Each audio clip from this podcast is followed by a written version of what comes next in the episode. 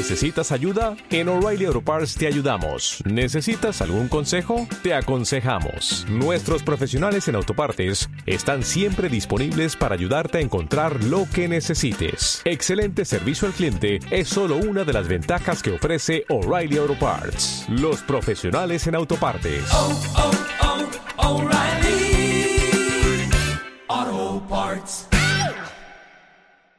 Están los ignoteros, que son los que nos siguen. A Para ver, ser ignoto hay que... ignoteando, estamos en directo, creo que en 3, 2, 1. Estamos en directo, señores. Bienvenidos de nuevo a la Terra Ignota con el señor Pepe Jarque, Saludos, chavales, queridos ignoteros. Javier Soria ¿Qué tal? ¿Cómo estamos? y yo mismo, Jorge Soria. Eh, pues nada, aquí estamos. Ha costado esta vez la parte técnica, pero bueno, vamos directos un poco a tema y presentación ¿no? de, de bebidas. Yo hoy he dicho que me voy a dar un, un detallito y me he pillado un whisky bastante decente, no sé si se ve. Sí, sí. Sí, joder. Armor. Es un whisky así bastante, bastante bueno, la verdad. Eh, que se vende aquí en Finlandia. Muy ahumado. O sea, es, es whisky tipo ahumado, más estilo lo que se ve en el Highlands y tal. O sea, no es, no es como un JB o unas como de estos, que sabe literalmente a humo, a barrica de humo. Pero bueno, esta, la veis, está un poco trabajada la botella. Sí, sí. no, no es la primera vez, ¿no? La verdad es que la compré porque fuimos a navegar con un amigo aquí en Finlandia y dije, coño, pues habrá que llevar algo. Y la verdad es que ahí navegando entre dos, tres, pues vimos que los marineros... La, la buena vida del marinero. ¿Vosotros qué tenéis hoy? Pepe, ¿con qué nos ¿qué estás sorprendes hoy? Yo, yo hoy estoy a una cosa fácil. Me he traído una cervecita de trigo de Mercadona, que además se llama Trigo. O sea, tampoco se han preocupado por el nombre Ah, comercial. Es una franciscaner barata, básicamente. Pero está bastante conseguida. La verdad es que da el pegote y sabe muy similar a franciscaner. Tiene sus cinco gradetes y medio, tal, está, está bien. A mí me, me mola y debe costar 0,60 o algo así. Joder, chaval. Es que son Así que yo, yo hoy estoy en plan ignoto barato, ¿sabes? Yo me hubiera gustado haberos sorprendido, pero de hecho os prometí que iba a ir a hacer la retransmisión desde un bareto que está al lado de mi casa que tiene cervezas de importación. Entonces, eh, pero al final la música no me ha convencido, porque a lo mejor era muy molesto. Tengo que hacer aún una segunda prueba, pero, pero bueno, de todas formas he pillado lo que tenía por casa, que como no, ir a una estrella de Galicia. Qué Bueno. sorpresa. Con eso nunca se falla, tío. Por eso te digo. Pero bueno, con los problemas técnicos me voy a tener que pillar otra, porque ya. Ahí eso que hemos empezado 10 minutos tarde. Sí, ¿no? Y tú, claro, por eso, por eso no te conectabas. Pero bueno, bueno el tema entonces, eh, habíamos pensado hablar ¿no? de autoridad y potestad, la diferencia entre ambas y, bueno, y las relaciones entre ambas. la relación entre ambas también, eh, etcétera. No sé si Javi, tú que eres un poco el que tiene más cultura clásica y jurídica, bueno, Pepe tampoco va mal en ese No, tema, eso- pero si quieres un poco explicar el origen del término, de los términos y los usos. Bueno, es- sí, o sea, eso, vamos, corregirme si me equivoco porque también yo estoy hablando de tirón. Pero bueno, viene, es un poco del Imperio Romano, ¿no? Eh, donde las personas que tenían lo que nosotros diríamos poder en, en abstracto, o sea, en general el poder, se dividía principalmente en dos maneras de ejercerlo y de, bueno, de estar investido de poder de alguna manera, la autoridad, autoritas y la potestad. Entonces, bueno, la autoridad, digamos que es la es el poder que te confiere el cómo tú eres, ¿no? Y tus atributos personales, y es un poder que sale de ti. O sea, digamos que es un poder, en ese sentido, emic, o sea, que sale de ti y de ti va a los demás. Y por contra la potestad, aunque no tienen por qué estar enfrentados, se pueden tener las dos cosas, por contra la potestad es un poder, digamos, de corte jurídico. O sea, eh, desde fuera te invisten de ese poder y tú tienes esa, es una capacidad de hacer algo. Lo que pasa es que, bueno, se puede tener potestad para muchas cosas, pero generalmente se refiere a poder político, sobre todo, a poder, eh, bueno, es jurídico, político, o sea, poder en la esfera pública, vaya. Vamos, así es como lo entiendo yo y eso es como creo que es la definición más... Sí, yo siempre lo he oído así, exactamente. Eh, De hecho, gracia una diferencia entre lo que has dicho y lo que yo siempre he entendido. Tú has dicho que la autoridad sale de ti y es, y es cierto, sabes, de tus características. Pero bueno, yo siempre he entendido que la autoridad es una cosa que las personas de enfrente te otorgan. Es decir, sale de ti por tus características, tu personalidad, pero es el otro el que te la otorga. O sea, yo Te la reconoce. La O sea, yo diría que la autoridad se reconoce y la potestad se otorga. O sea, porque la potestad se da eh, de alguna manera, eso, de la sociedad a una persona y la autoridad a esa persona la tiene per se y se la reconoce. O no se la reconoce, se puede no reconocer la autoridad, pero se tiene, ¿sabes? O bueno, no sé, no te la pueden dar de alguna manera. La verdad te lo has dicho súper bien, vamos. O sea que tiene bastante sentido. Tú, Pepe, estos términos, Sí. eh, como además tú has hecho cosas de liderazgo, imagino que también. Eh, Yo los comparto totalmente, o sea, es así. En caso, en el tema de todo el liderazgo, efectivamente, o sea, la autoridad es algo que se gana y se gana porque te la reconocen las personas que, a las cuales tú lideras y, y en cambio el tema de la potestad efectivamente puede ser una capacidad que tienes que te permite que se te reconoce eh, de otra manera, eh, se te otorga, como ha dicho Javi, y la cual tú puedes ejecutar ¿no? Eh, una misión, un mando, es como la dote de mando Exacto. que eh, hab- hablan en el mundo del ejército, ¿no? Tienes oficiales que tienen mando y otros oficiales que tienen autoridad, liderazgo. El mando lo tienen todos, pero claro, uno obedece, de- no obedece de igual manera a una orden de un oficial que tiene autoridad y mando que un oficial que solamente tiene mando. Exacto. Yo creo que está bien, como ya dicho no, oponerlos, porque efectivamente uno puede tener ambas cosas y luego ambas son necesarias. Eh, pero luego, además, me parece interesante, eh, creo que la autoridad a todos nos parece mucho más atractiva, pero que también hay casos en los que es muy necesaria la potestad. O sea, creo que a veces hay casos en los que, aunque no haya autoridad, eh, el orden jerárquico es importante. Creo que es un tema que podemos entrar más, más adelante, ¿no? Sí. Eh, Por ejemplo, una... Bueno, sí, sí, sí, efectivamente, pero bueno, para que se entienda, ¿no? Muchas veces las... son las personas las que dotan de autoridad a las instituciones, ¿no? Las instituciones en sí a veces lo único que tienen es potestad para hacer, para ejecutar situaciones, ¿no? Sí. ejecutar, eh, asumir lo que sea. Eh, en caso de un momento de intercambio de sucesorio o transitorio, podríamos decirlo, la potestad de ahí es muy importante, porque la autoridad aún no está reconocida a la persona en in ¿no? Podríamos decirlo. Entonces, la potestad es esa capacidad que le da una, una institución por su estructura misma de, y que le va a dar estabilidad. Claro, yo eso también, o sea, yo ahí como lo veo, es que la, la potestad como tal es la juridificación, no sé si esa palabra existe, de la autoridad. Entonces, la autoridad funciona eh, sola, en grupos pequeños en las familias, por ejemplo, en las tribus, en las sociedades menos complejas, eh, funciona muy bien en las estructuras de autoridad pura y dura. Incluso en una empresa pequeña, la autoridad muchas veces funciona más que la pura potestad. Hay veces que tú tienes un puesto quizá más pequeño, pero por tu autoridad moral o por tu forma de ser, puede que tengas más responsabilidades. Pero eso solo funciona, como digo, a nivel menos sofisticado, en sociedades pequeñas, eh, digamos más de costumbre, donde se funciona la costumbre.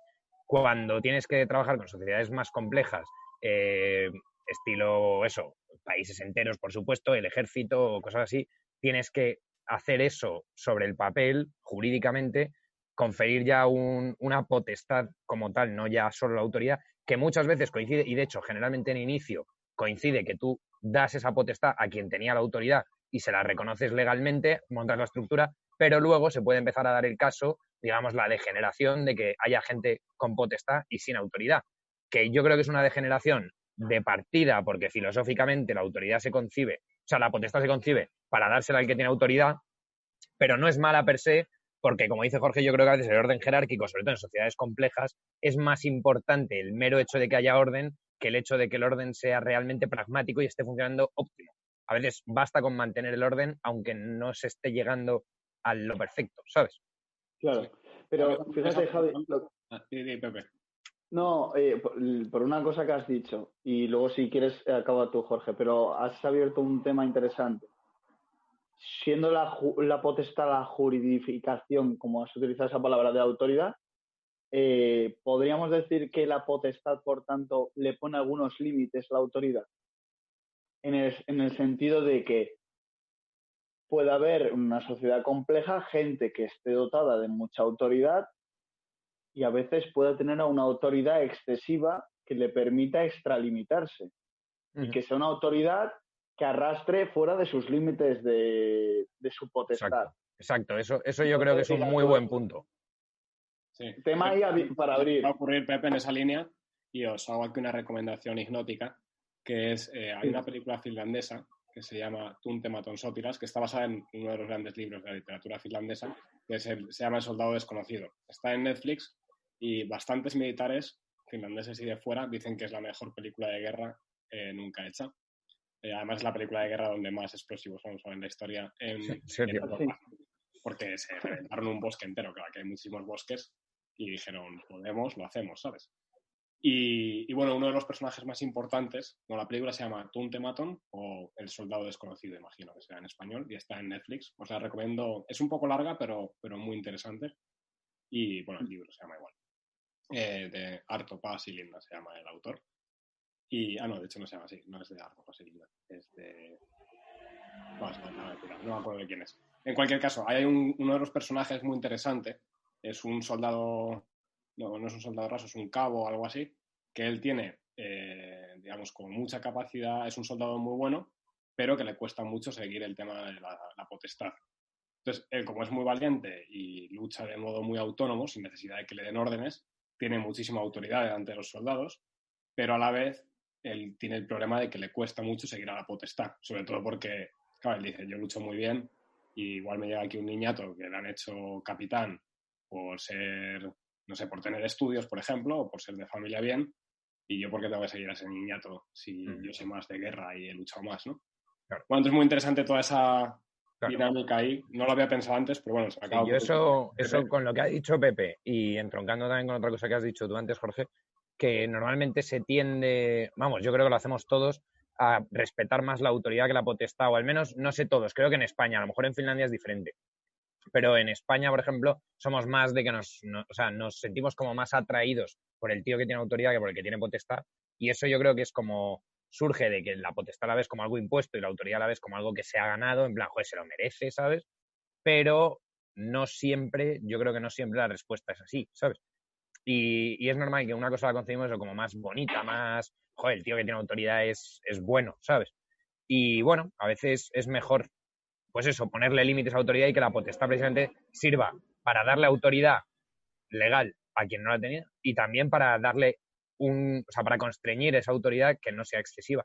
¿Sabes? Que también, por otro lado, creo que a veces es bueno eh, dejar pasar la autoridad por encima de la potestad en determinadas cosas. O sea, también, bueno, creo que ahí hay muchas relaciones que, que es interesante, ¿sabes? Es interesante lo que dices del tema cultural, pero yo siempre he pensado que dentro de Europa hay como dos tipos de sociedades.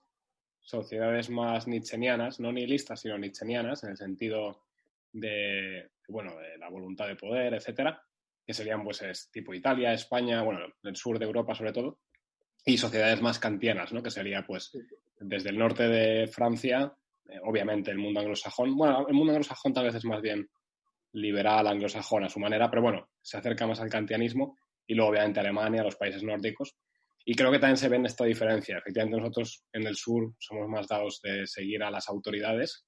autoridades me refiero como eso, la persona que lidera con el ejemplo o con su personalidad o su carácter, un poco más anarquistas en ese sentido y seguimos a alguien porque queremos, ¿no? el, héroe. Y, sin embargo, luego las sociedades más nórdicas o más de, Más calvinistas, más protestantes, también mucho tiene que ver, yo creo.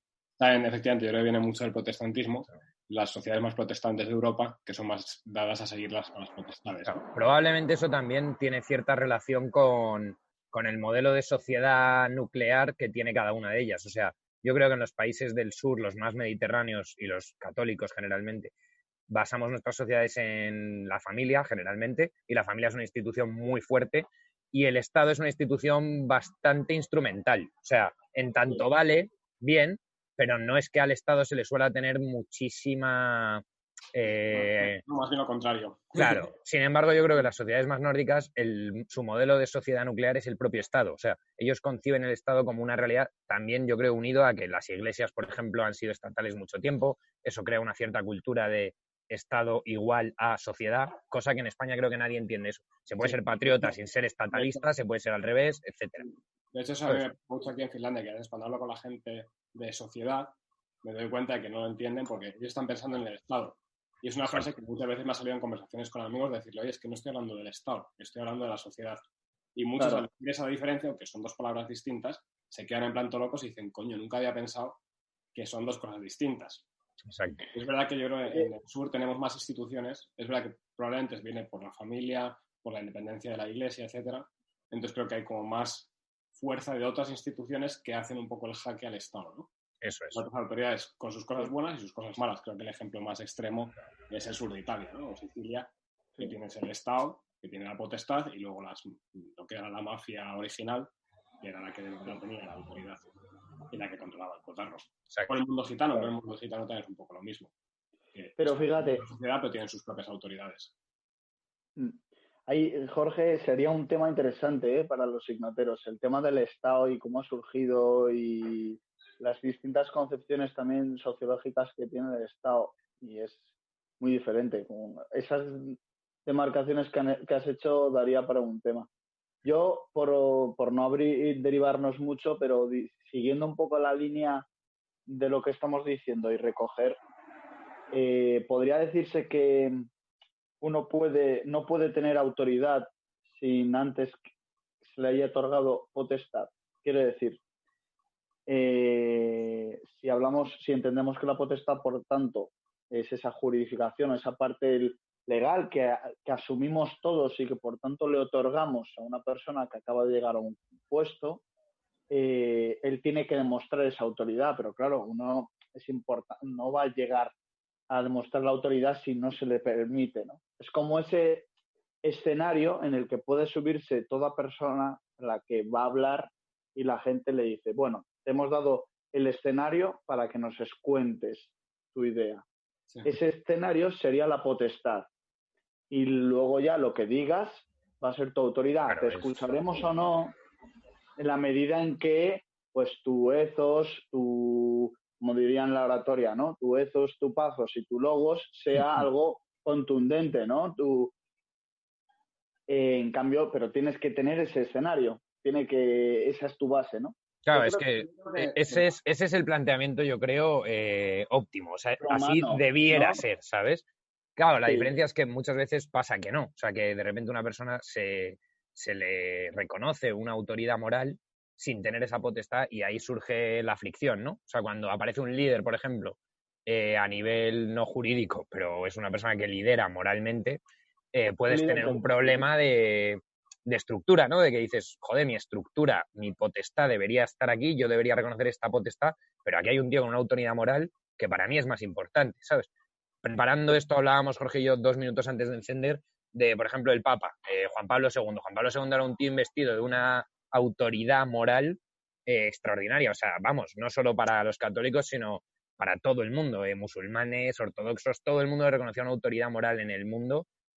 yo creo que sin parangón, de verdad lo creo, o sea, creo que es. Nunca ha habido nadie así.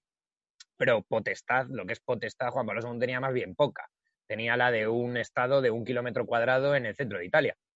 No es especialmente potestativo, ¿sabes? Vamos, con un ejército que debe ser de 200 tipos. Sí, tiene la potestad también religiosa, obviamente, que también eso afecta mucho, pero es verdad que yo creo que era más por la autoridad que tenía. Eso es. Es verdad que esa misma potestad la han tenido mucha gente a lo largo de 2000 años y la mayoría se la sudaba al resto del mundo. Exacto. Eh, sí. eso, pues la típica expresión de puede decir misa, ¿no? Es decir, puede decir lo que quiera, pero no se le escucha. Eh, hablábamos del Dalai Lama, yo creo que el Dalai Lama es un ejemplo interesante. Hablábamos justo antes de conectarnos, Javi y yo. Eh, porque es un ejemplo claro de una persona a la que, siendo un niño, se le elige, porque se piensa que es la reencarnación del Dalai Lama anterior. Entonces se busca un niño, me parece entre 0 y 3 años, que, que pueda ser la reencarnación. Y cuando se encuentra, le invisten con esa potestad. él es el Dalai Lama, es la resurrección del primer Dalai Lama, en teoría. Entonces tiene una potestad de la leche, bueno, de la leche, dentro de su potente cosmos, pero vamos, dentro del Tíbet es el jefe del Estado tibetiano y relativamente parecido al Papa en realidad, para ellos. Y de todos los lamas, pues el Dalai Lama es el principal, ¿no? Parece que hay como 10 o 12 lamas eh, en el mundo budista. Bueno, y luego tiene que poco a poco ganar esa autoridad. Yo creo, por ejemplo, el Dalai Lama actual también la ha tenido.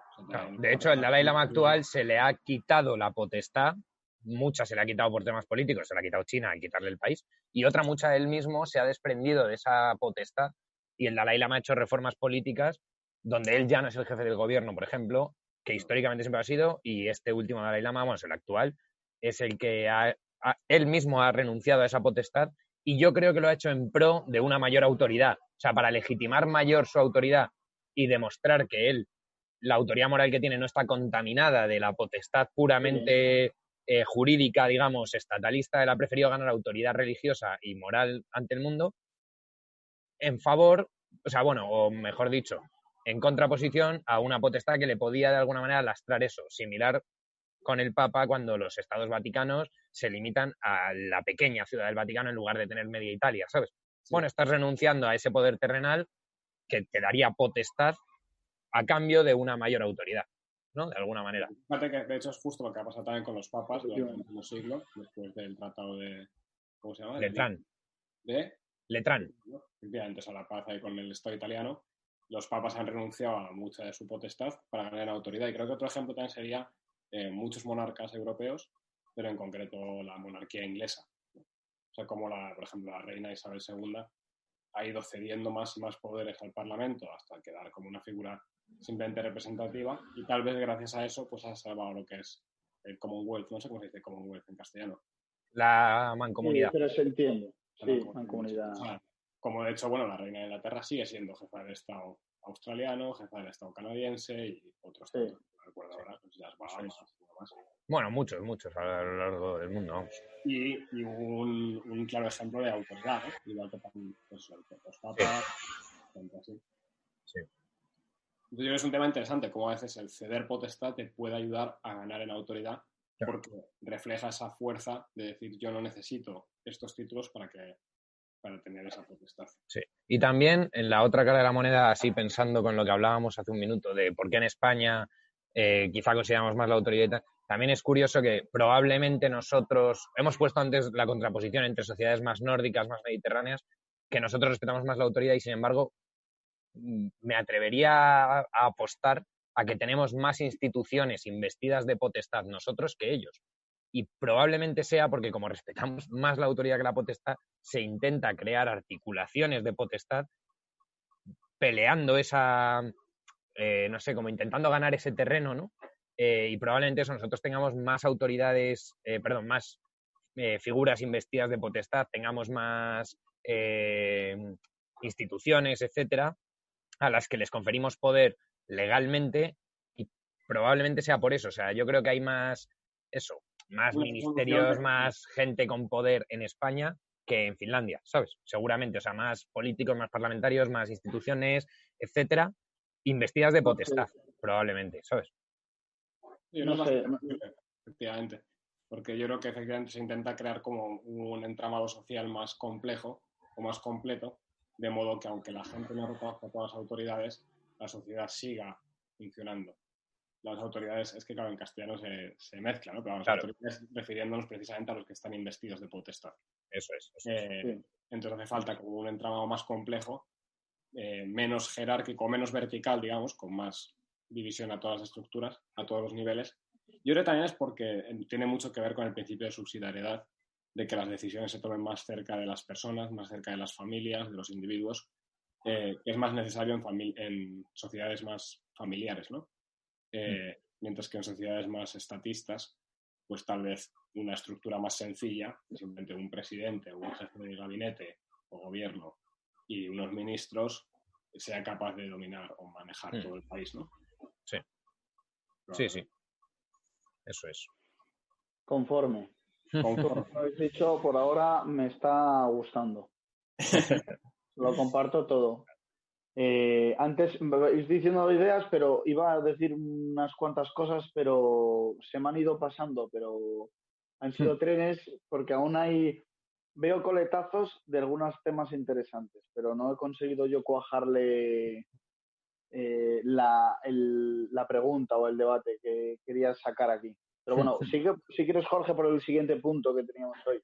Sí, habíamos pensado, otro tema era, bueno, ejemplos de casos en los que hay mucha diferencia entre potestad y autoridad, ¿no? Esa gente, por ejemplo, con mucha potestad y que le falta esa autoridad, o al contrario, yo creo que ha salido ya más ejemplos de lo contrario.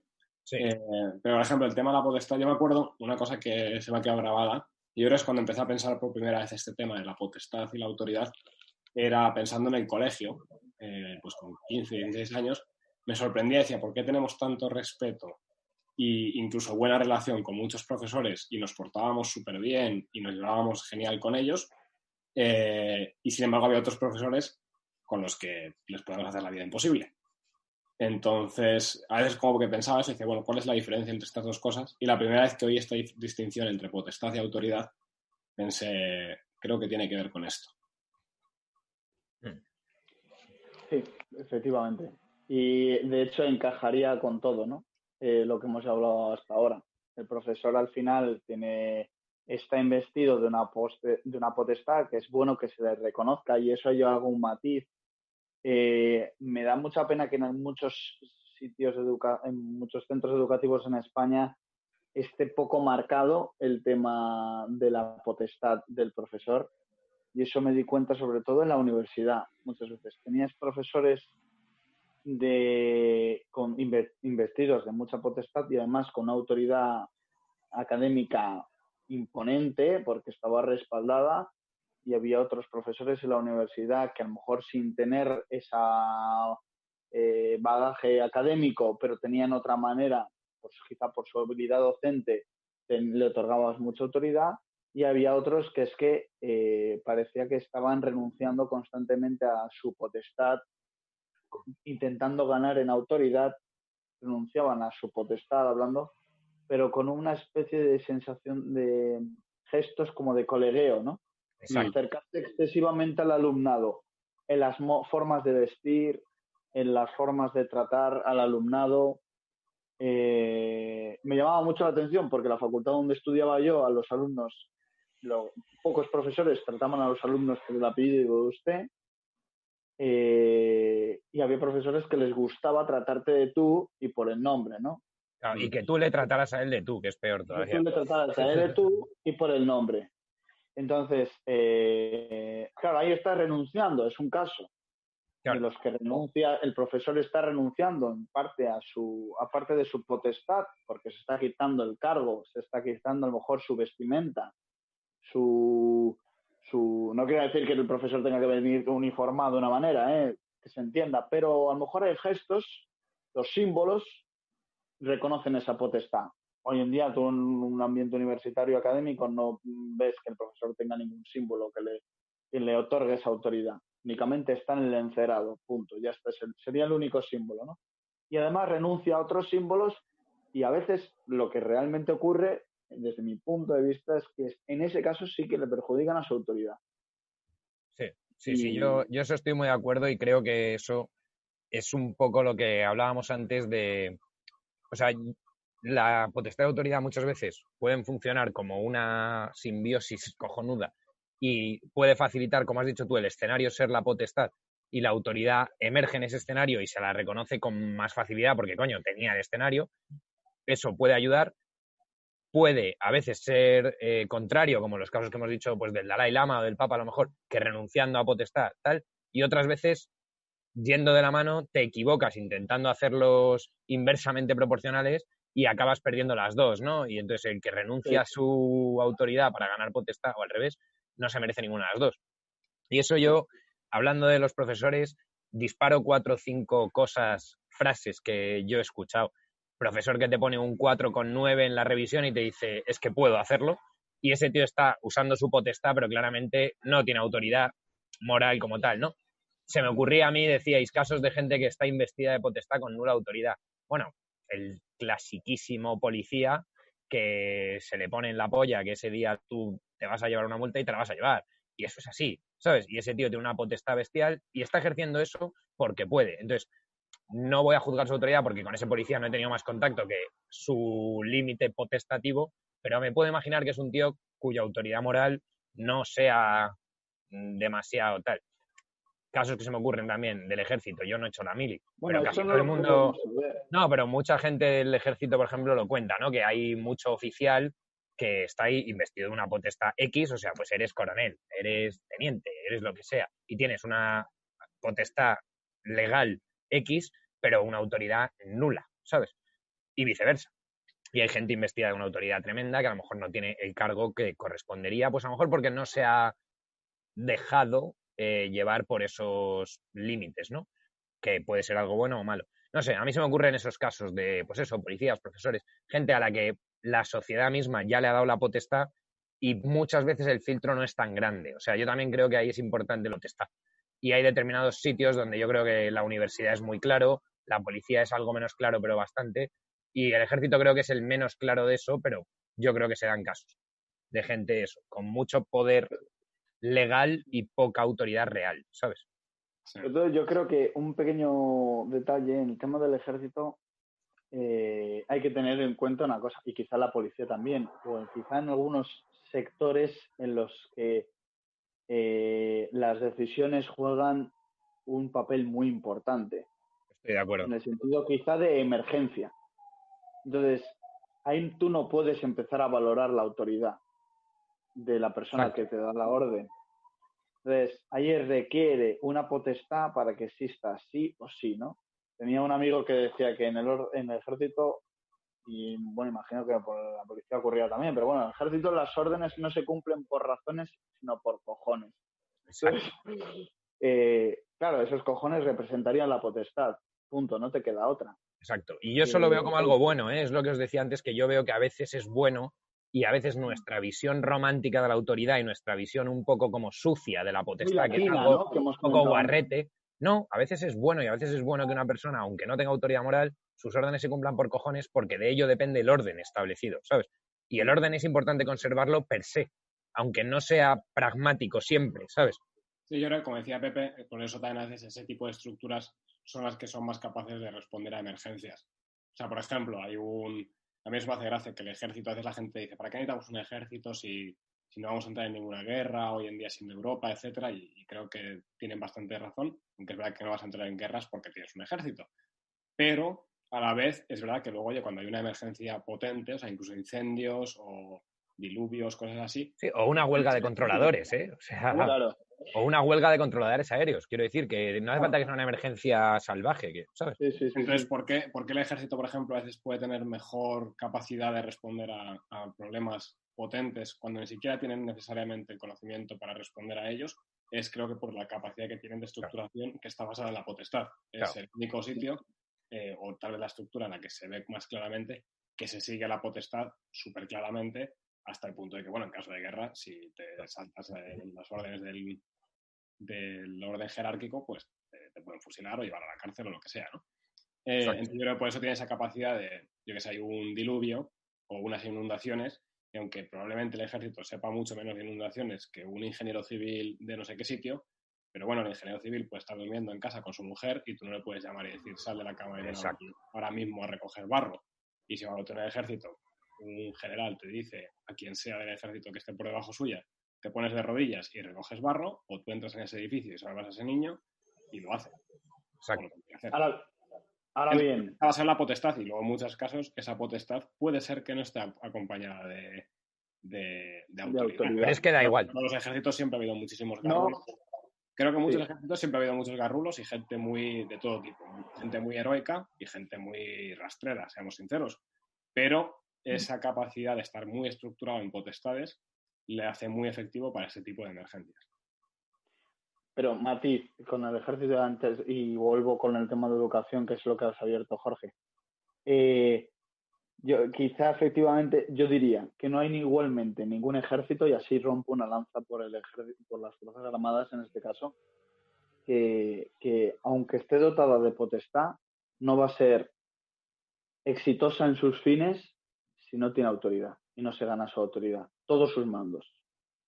Porque eso es un principio básico de, todo el, mundo militar. O sea, ¿no? El gran teórico del, del arte de la guerra, von Clausewitz, ¿no? Decía que para vencer una guerra hacía falta tres cuestiones, ¿no? Libertad de acción, capacidad de ejecución, que estarían relacionadas con la, estas dos primeras, con la potestad, y voluntad de vencer.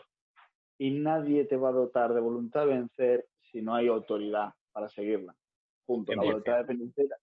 Yo creo que es así. Entonces, cualquier ejército al final, por mucha potestad que tenga, para solventar al final una crisis, necesitará esa pizca de autoridad. Podríamos decirlo que, por tanto, hay un 66% de potestad y 33% de autoridad necesaria para que esa institución que está llamada a asistir por cuestiones de emergencia sea solvente.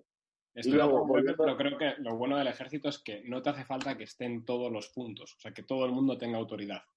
Entonces, que haya gente que sea súper eh, mezquina, hipócrita, de lo que sea, también se van a seguir sus órdenes y también va a seguir funcionando la maquinaria. Entonces creo que esa, esa capacidad de hacer fuerte a través de la potestad cada una de sus piezas, incluso las piezas débiles, no estoy diciendo que todos los militares sean así, que ni de coña, no, no, lo pienso. Pero creo que no pasa nada que haya algunos militares mezquinos, como de hecho los hay, o soldados cobardes o lo que sea, porque esa estructura tan fuerte de potestad la hacen el conjunto más fuerte que la fuerza separada de cada una de sus piezas. ¿no? Y luego esa, esa, misma investidura de potestad puede generar autoridad. O sea, el ejército tiene una cosa muy buena, que es que esa, esa capacidad potestativa que tienen y, y, ese todos los puntos son fuertes, acaba generando una sensación de autoridad. De hecho, vamos, el ejército durante muchos años ha sido en España la institución mejor valorada. Bueno, durante muchos años. ¿eh? Vamos, yo creo que actualmente es así, de hecho y otros muchos ha sido la segunda a lo mejor detrás de la corona. Eh, bueno, ha ido variando, pero vamos, siempre está, si no es el primero, ahora es el segundo. la corona no lo creo, pero... ahora, ahora puedo decir que la corona no y estoy casi seguro de que es el, ejército. Y eso yo creo que es porque genera autoridad también el mero hecho de ver que una estructura funciona bien, em, que se cumplen las cosas, la uniformidad, todo ese tipo de cosas que son un poco lo que has dicho tú antes, Pepe, símbolos, pero son símbolos que son símbolos de potestad que generan autoridad porque todos también tenemos una cierta inclinación jerárquica porque somos animales jerárquicos, somos animales de manada y en cualquier tribu salen jefes y eso es antropología de primero, ¿sabes? Eh, entonces todos respetamos la potestad, la respetamos un poco por naturaleza. Entonces nos resulta cómodo acomodar nuestra estructura mental de la potestad a la autoridad, yo creo, ¿sabes? de alguna manera. Es gracioso cuando estás en un grupo de personas, como te das cuenta de que siempre aparece como una potestad o una referencia y te das cuenta de que, oye, esta persona, cuando dice algo, se le escucha o la gente plantea cosas y al final se está preguntando a él, incluso con el lenguaje del cuerpo. Eh, cuando uno estudia un poco el lenguaje del cuerpo, pues se ve muy bien, ¿no? Como la gente, por ejemplo, pues una cosa típica es, por ejemplo, eh, a quién enfocan los pies de la gente. Normalmente uno de los pies casi siempre enfoca a la persona que tiene más autoridad en un grupo. Eh, y se, se, ve muy bien, ¿no? Eh, o a quién, a miran, a quién cuando haces una pregunta, a quién miras para que conteste. Creo que son cosas muy interesantes que automáticamente en casi cualquier grupo de personas mayor de tres aparecen. Claro, sí, eso también, sabéis los, los famosísimos ensayos, vamos, eh, experimentos que se hicieron, creo que fue en Berkeley, si mal no recuerdo, en la Universidad de Berkeley, el tema de, bueno, la peli de la ola está basada en unos experimentos, que, bueno, ponían a un, grupo de chicos unos como presos y otros como carceleros, ¿no? Les investían de potestad y generalmente eso acababa en abusos y tal porque, claro, se había investido de potestad no a la persona que tenía más autoridad del grupo, sino por un mero sorteo, ¿no? Y claro, luego aparecían dentro de los grupos de presos, aparecían líderes, eh, líderes rebeldes, entre comillas, a los que conferían autoridad, ¿no? De alguna manera. Bueno, eso yo creo que también todo el tema de la autoridad y la potestad también tiene que ver eso con mucho las relaciones, o sea, teoría de las relaciones, estos experimentos son súper esclarecedores en ese tema. Sí, o sea, por ejemplo, era muy heavy, el abuso de potestad que hacían. O sea, eran estudiantes vigilando, estudiantes haciendo de guardias, vigilando a estudiantes que hacían de presos, pero que tampoco han hecho nada malo en su vida y que eran compañeros de clase. Y estaban elegidos eh, de manera aleatoria y muchos de los guardas acababan eso, abusando físicamente o sí, sí. tratando a sus compañeros de clase, cosas que nunca hubieran hecho. Realmente como sacado del Señor de las Moscas, ¿sabes? En plan de simplemente les has cambiado de contexto, les has dado potestad a unos y los que eran peor persona, pues acaban abusando de esa potestad. No, no, los que eran peor persona no. Un 75% de los estudiantes, ¿eh? Pues o sea, que no, que no hacía falta ser buena persona o mala. El tema es que casi todos hacemos eso. O sea, de los tres que estamos hablando aquí, dos seguramente seríamos unos hijos de puta. Ah, Sí. pero tú no sois tan malos. tío. Seríais los hermanos por cuestión genética. Claro, ¿no? Y eso, o sea, eso, otro de los experimentos que se hizo, otro de los experimentos que se hizo fue que una persona investida de potestad, en este caso era el profesor, les decía que tenían que dar una descarga eléctrica con una especie de fader, un, un indicador, tenía que dar una descarga eléctrica a una persona. Y el indicador tenía unos eh, letreros, en el 1 ponía pues poco, en el 2 eh, algo doloroso, tres, muy doloroso, no sé qué, así hasta el 10, y el 10 era letal y más de la mitad de la gente llega al punto del letal porque la persona investida de potestad, el profesor, le estaba diciendo, dale más. Y el chaval, hombre, más. Sí, sí, tienes que darle más. Pero, pero, a ver, que te estoy diciendo que le des más. ¡Pum! Y le daban más, tú. Y la gente llegaba a niveles letal. ¿Sabes? Que obviamente es mentira. O sea, el otro era un actor. El que sufría la descarga era un actor que imitaba tal. Pero que llegas a eso porque una persona investida de potestad y de autoridad en ese contexto te está diciendo que le metas al 10. ¿Sabes? Y la gente al final hacía. Fuerte, tío. Tú, eh, poner ese, si, si conocéis, podríamos poner en el, abajo en la descripción del vídeo eh, algún link o algo así. Me interesa el estudio Sí. ese, tío. Es muy interesante. Ahora lo buscamos y lo ponemos en el, en el este. Yo creo que sería interesante. Luego, eh, algo iba a decir con respecto al ejemplo que has puesto del colegio, que es lo que nos ha llevado un poco a hablar, Jorge, todo el tema de, de que, que es un poco muy esclarecedor, ¿no? Cuando un profesor tiene autoridad y hay otros profesores que solo tienen esa potestad y no tienen esa autoridad, ¿no? Y como hemos, esto nos ha derivado a la conversación de cómo hay profesores actualmente que, y el sistema educativo a veces tiende a renunciar un poquito a la potestad para acercarse, pero les acaba perjudicando la autoridad. Eso lo hemos vivido todos y eso nos ha llevado al tema del ejército. Pero a mí me surge la siguiente pregunta. ¿Qué va antes? ¿La autoridad o la potestad? Tema importante. Si yo creo que no hay una respuesta clara. Bueno, ¿tú qué piensas? O sea, yo no lo sé, porque realmente, eh, vamos a ver, desde un punto de vista del liderazgo, que sería como una encarnación del primer paso para hablar de autoridad, ¿no? Primero surgiría un líder en unas circunstancias, ¿no? Eh, en cualquier grupo social. Eh, si hiciéramos un experimento y cogiéramos a 10 personas en una isla, surgiría un líder. Que- entonces, a ese líder, ¿vale? Eh, en ese grupo, ya le primero lo, le- lo- ¿qué es lo que le daríamos? La potestad como para que poder el dirigir o es por su autoridad que se ha ganado como líder le damos esa potestad. Parece ser que a primera vista tú le das una autoridad porque se lo está ganando por ser un líder mejor carismático, pero realmente al final tú lo que estás concediendo es eh, le estás conduciendo que se suba a ese escenario, que se suba, o quizá como es una sociedad primitiva, pues efectivamente no hay una potestad. No le Claro. puedes, porque no estamos ni ordenados socialmente. Claro. Casos, primero, por tanto, la autoridad. Y que es lo que decía Javi antes, que, que la potestad al final es una, como has dicho, jurisdicción. Sí, jurisdicción o instrumentalización, si quieres, de la autoridad, puedes llamarlo así. Yo me imagino que en una sociedad más primitiva, por ejemplo, eso, pues eh, tenemos un accidente de avión y acabamos todos en una isla, pues el primero que empieza, que tiene la capacidad de sobreponerse a la situación, empezar a ordenar las cosas, rápidamente se le empieza a reconocer una autoridad, porque dices, oye, esta persona tiene capacidad de tomar decisiones, sus decisiones son correctas, etcétera, y poco a poco, pues probablemente esa autoridad se iría reflejando en una potestad. Claro, y la acabas creando. Claro, O sea, por ejemplo, así los, los reinos y los estados feudales y tal, probablemente eran caballeros y entre ellos el que luchaba mejor empieza a tener una autoridad, pues pensamos, por ejemplo, en el Cid en España, ¿no? Que no tenía ninguna potestad, vamos, era un hidalgo, sin más, me parece. Eh, pero tiene una autoridad que se le va reconociendo cada vez más hasta el punto de llegar a ser capaz de liderar más que incluso el rey de, de Claro. Castilla, ¿no? O sea, yo creo que ahí hay dos, dos perspectivas. Una es antropológica. Antropológicamente, estilo el huevo o la gallina, surge primero la autoridad porque la autoridad surge de uno, o sea, surge de, de la persona y es espontánea y es reconocida. Entonces yo creo que la autoridad antropológicamente viene primero y la, y la potestad la, recono- la eso, la instrumenta para convertirla en algo legal, digamos, legal, eh, no os quedéis con la palabra, sino algo estructurado, ¿vaya?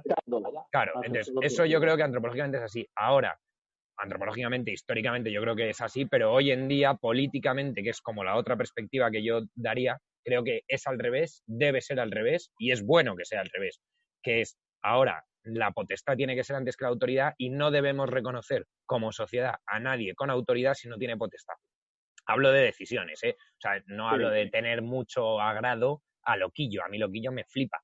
Pero si Loquillo dice que yo debo eh, apuñalar a un tío, yo no debo apuñalarlo porque Loquillo no es quien para decirme que yo apuñale a un tío. Sin embargo, si el presidente del gobierno dijera que podemos apuñalar tíos, eso sería más eh, aceptable política socialmente que lo otro. Entonces, yo creo que aunque la autoridad surge de natural antes que la potestad y es la autoridad la que crea la figura de la potestad, que en el fondo, porque la autoridad es algo que existe de verdad y la potestad es algo que todos hemos decidido que exista, pero es, es un instrumento, es una ficción que hemos creado para instrumentar cosas. Pero hoy en día, como todos jugamos con esas reglas, ¿no? Lo que se habla del contrato social, hoy en día debemos solo consentir la autoridad cuando lleva potestad aparejada. Y si no, tenerla como algo muy bonito, muy respetable para escribir libros, pero no como algo eh, fuente del derecho, voy a decir. Pero un pequeño matiz para darle una vuelta de tuerca a, o sea, Javi, el análisis que has hecho me parece brutal. O sea, la parte antropológica, yo lo comparto 100%, o sea, la autoridad sería primero, pero luego, y, y luego la parte más actual, que digamos, como estamos ordenados hoy en día, efectivamente hay que dar primero la está primero la potestad y luego la autoridad, precisamente para que no ocurra un gobierno de un populista, un caudillo que de repente coge y te rompe. Y luego también, como respeto también y un poco conciencia de todo político, que el Parlamento dice que una ley es así y ha de saber que la potestad que tiene, por la potestad que se le tiene otorgada, esas leyes van a ser aceptadas por el pueblo y a lo mejor hay leyes que son perjudiciales y son injustas. Y, y, al final la sociedad las acata y, y, eso le puede generar, se revalorizan leyes pensando en que, ah, esto es bueno porque lo ha decidido la autoridad potestada y luego a lo mejor nos encontramos. Pero bueno, eh, no iba por ahí, sino iba por el ejemplo que hemos puesto. Una sociedad primitiva nunca sería como la que hemos descrito en un principio, a nivel antropológico, en ese sentido de, experimental de 10 tíos en una isla, porque nunca ha existido así, porque la sociedad primitiva es familiar. Claro. Por tanto, la familia ya de por sí tiene una potestad y está el pater familias. Y así es como se ha estructurado la sociedad. Por tanto, eh, remontándote atrás, ¿qué he estado primero, no? Históricamente, eh, antropológicamente, por supuesto, sería la autoridad, pero, pero luego la realidad te demuestra que la potestad ha estado siempre ahí, porque la base de la organización más primitiva ha sido la familia y por mucho que diga el hijo mayor, por mucha autoridad que tenga, el pater familias era el pater familias. O sea, y estaba investido de una potestad que era un mando. Sí, yo creo que en el caso de un padre es difícil de decir si es potestad o es autoridad, porque tampoco es una cosa que se le haya otorgado de fuera el ser padre. Bueno, se le otorga muchas veces su fuerza. O sea, la fuerza eh, es también, digamos, que es lo que articula esa, esa potestad, ¿no? que el padre familia es más fuerte que el hijo. Claro, pero se puede argumentar que eso, es, eso más que potestad es, es autoridad. Es simplemente, bueno, es el más fuerte, es el más sabio, es el más tal, entonces, mientras no demuestre lo contrario, pues es el que tiene la autoridad. Yo ahí discrepo, ahí discrepo. O sea, porque para mí la, autoridad es puramente eh, intelectual, vamos a llamar, y la potestad precisamente es la coerción de reconocer a ese tío porque estás coercionado para ello, ¿no? Y, y, de alguna manera la fuerza bruta, aunque sea del mismo que ejerce la autoridad, aunque sea la misma persona, ya es una imposición ex esa persona. O sea, la fuerza no es personal, la fuerza es física, es, bueno, es ajena a la persona. a la persona, a, la idea, ¿sabes? Es que no sé cómo explicarlo. Creo que tienes parte de razón. En muchos casos, la autoridad del padre, por ejemplo, se mantenía cuando es viejo y ya los hijos le pueden dar una paliza. entonces se ha convertido en autoridad la potestad. Pero es verdad que ya había una potestad de, partida por el mero hecho de ser más fuerte, ¿no? Quizá en las sociedades más primitivas. De, de, ser más fuerte, no, de ser el padre, punto. Es que, es que por ser el padre tenía la potestad de, de, de, de, encima de los hijos. No solamente, no autoridad, sino es que por ser la cabeza, o al menos lo veo yo así, la cabeza de esa institución familiar. Y también es que es lo que yo decía. Una sociedad primitiva, pues el que daba, había dado la vida a los hijos y era el propietario de ese hogar eh, junto con su mujer. Lógicamente, claro, esto daría para otro tema de dónde estaba la mujer en ese momento. Y... Claro, yo creo muchos casos, como era muy de... ¿eh?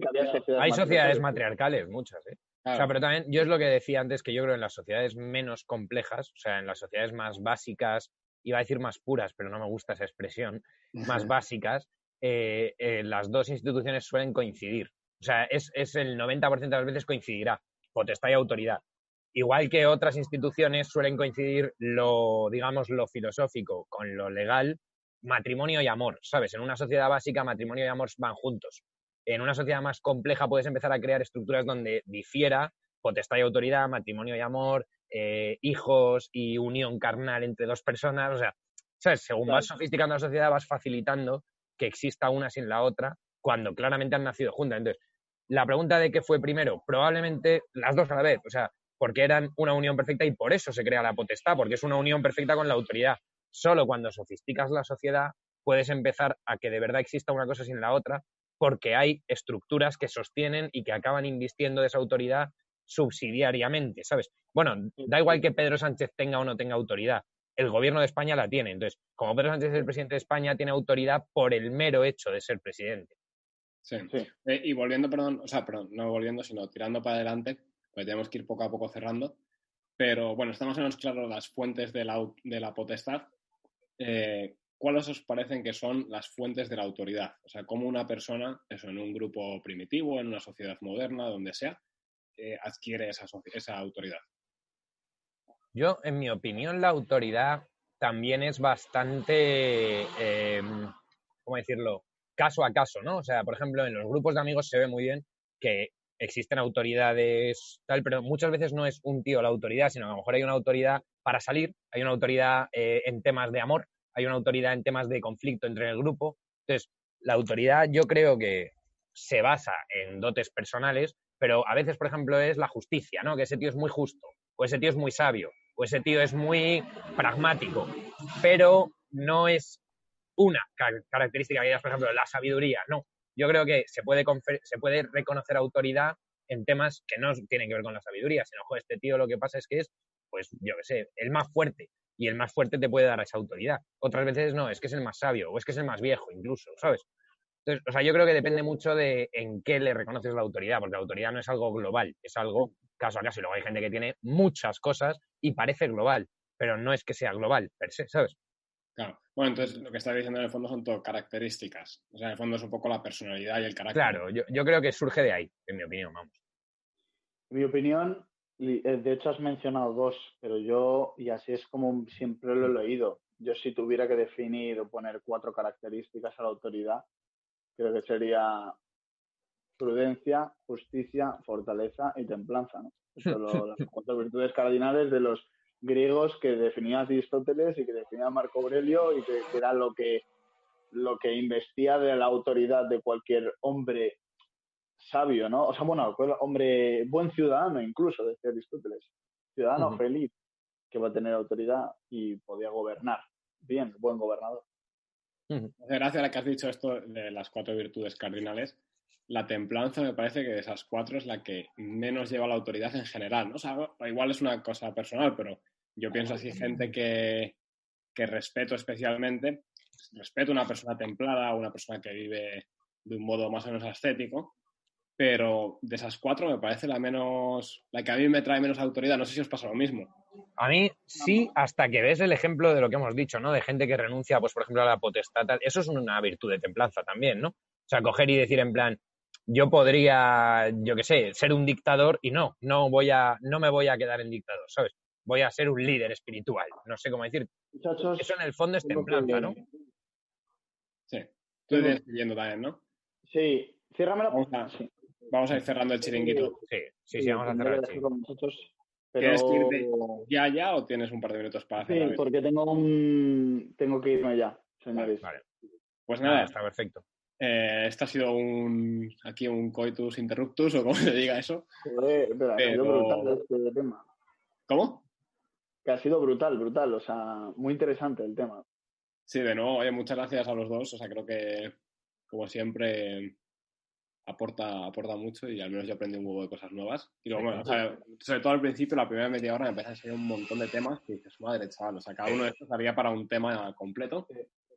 Eh, pero bueno, eh, dejamos como de nuevo tarea a la gente que piense las fuentes de la autoridad y volveremos la semana que viene, ¿no?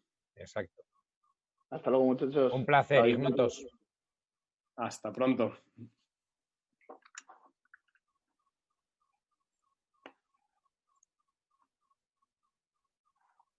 Vale, yo ya, ya he chapado esto.